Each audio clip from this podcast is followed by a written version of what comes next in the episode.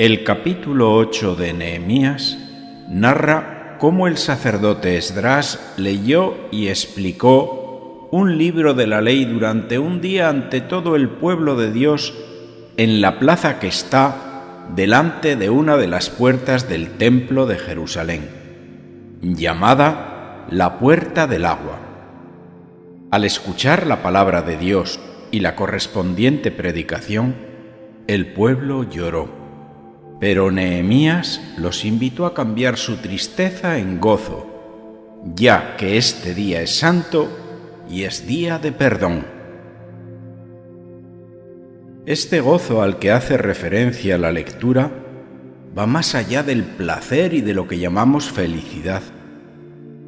Gozo es disfrutar de Dios y de las cosas que de Él provienen. Por ejemplo, de la palabra de Dios bien explicada, de la música que alegra el corazón y es alabanza, es decir, todas esas cosas que hacen que la cuesta arriba que es la vida sean tan llevaderas como un telesilla para los que hacen a Dios presente. También una santa aflicción cuando las personas reconocieron sus pecados y entendieron que el pueblo había sido esclavo de reyes extranjeros por su falta de fidelidad a Dios. Y este pueblo renovó con entusiasmo el pacto y se comprometió en adelante a guardar siempre el sábado. Nosotros podríamos aprender en cabeza ajena para que no suceda lo mismo con nuestro domingo.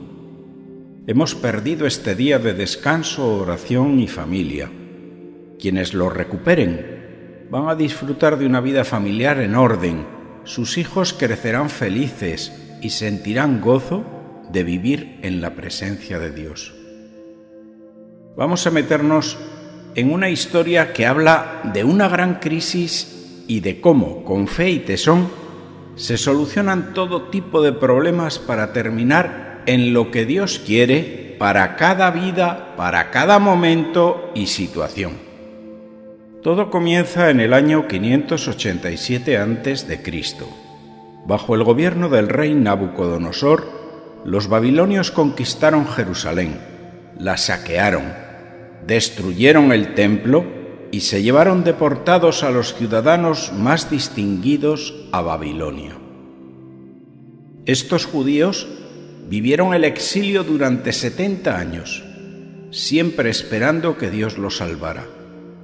Sus esperanzas se intensificaron cuando el rey Ciro derrotó a Babilonia y emitió un decreto invitando a todos los judíos a que regresaran a Jerusalén.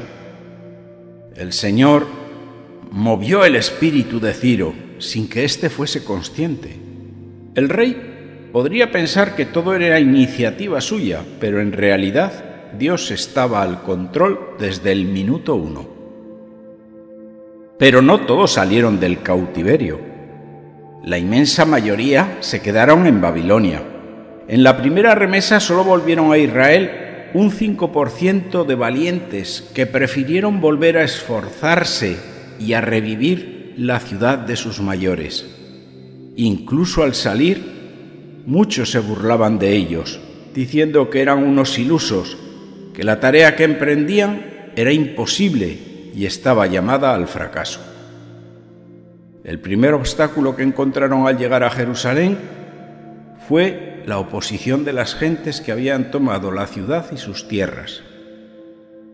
En Jerusalén, su primer trabajo fue construir el altar y ofrecer sacrificios allí.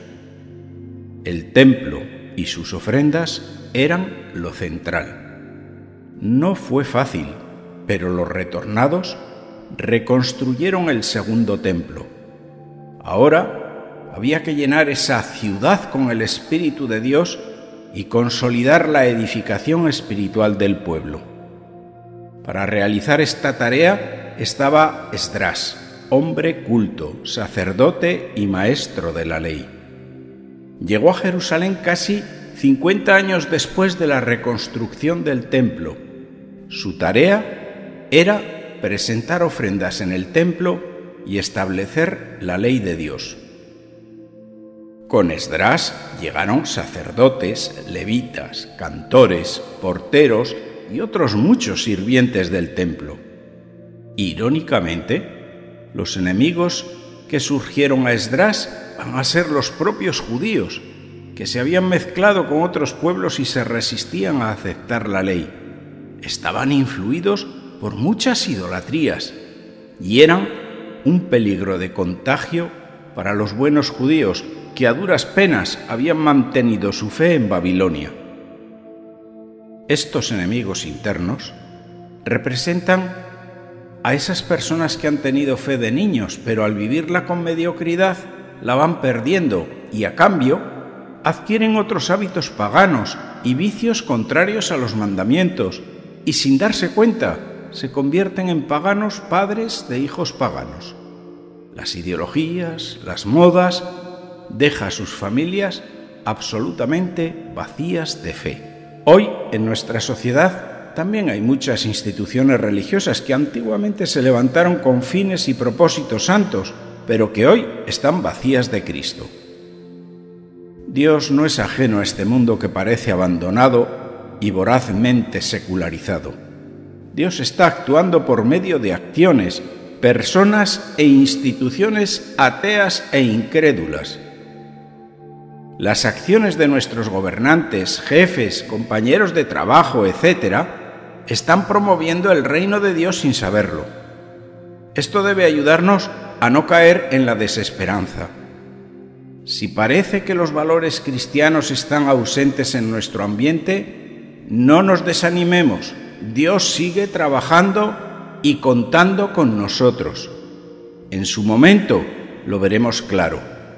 Quizá el sínodo que se está elaborando de forma universal nos ayude en este sentido. Después de Esdras llega Nehemías, que es un hombre de la corte persa muy cercano al rey Artajerjes. Era un hombre de oración y fue recompensado por su perseverancia. Nunca abandonó la esperanza de volver a restaurar no solo las piedras de Jerusalén, sino el amor del pueblo a Dios. Nehemías se identifica como el copero del rey. Tenía acceso al rey por ser el que probaba y servía sus bebidas y por ser también un buen consejero de su Majestad. Cuando supo que las murallas de Jerusalén seguían destruidas 50 años después de terminar la reconstrucción del templo, lloró, ayunó y oró a Dios para que se iniciasen los trabajos de reconstrucción de las murallas. Las murallas eran muy importantes. En primer lugar, daban importancia y prestigio a la ciudad. En segundo lugar, protegían de los enemigos militares. En tercer lugar, protegía de pestes y pandemias, controlando así quién entra y quién sale. Y en cuarto lugar, eran clave para la recaudación de impuestos. Tanto lo sagrado como lo secular eran necesarios para cumplir el plan de Dios de restaurar la nación de Israel. Si las murallas estaban incompletas, el templo también lo estaba. El trabajo era uno solo. Prácticamente sin una muralla no podía existir una ciudad y sin una ciudad no podía existir un templo. Dios le escucha y lleva a Nehemías a ponerse al frente de los trabajos de las murallas, que tiene la misma importancia que cuando se sirvió de Esdras para levantar el templo. No fueron pocos los enemigos que aparecieron, pero él animó a su pueblo a que no desmayaran por las dificultades, a que no tuviesen miedo, pues Dios pelearía por ellos. Si el Señor no construye la casa, en vano se cansan los albañiles.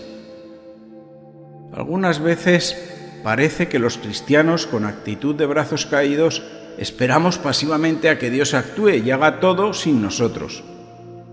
Pues imagínate, si tú estás desempleado, Dios quiere que consigas trabajo, pero es necesario que escribas un currículum y lo envíes a todos los lugares, que tengas una entrevista, y se ha rechazado docenas de veces antes de encontrar ese trabajo, tal y como sucede al resto del mundo.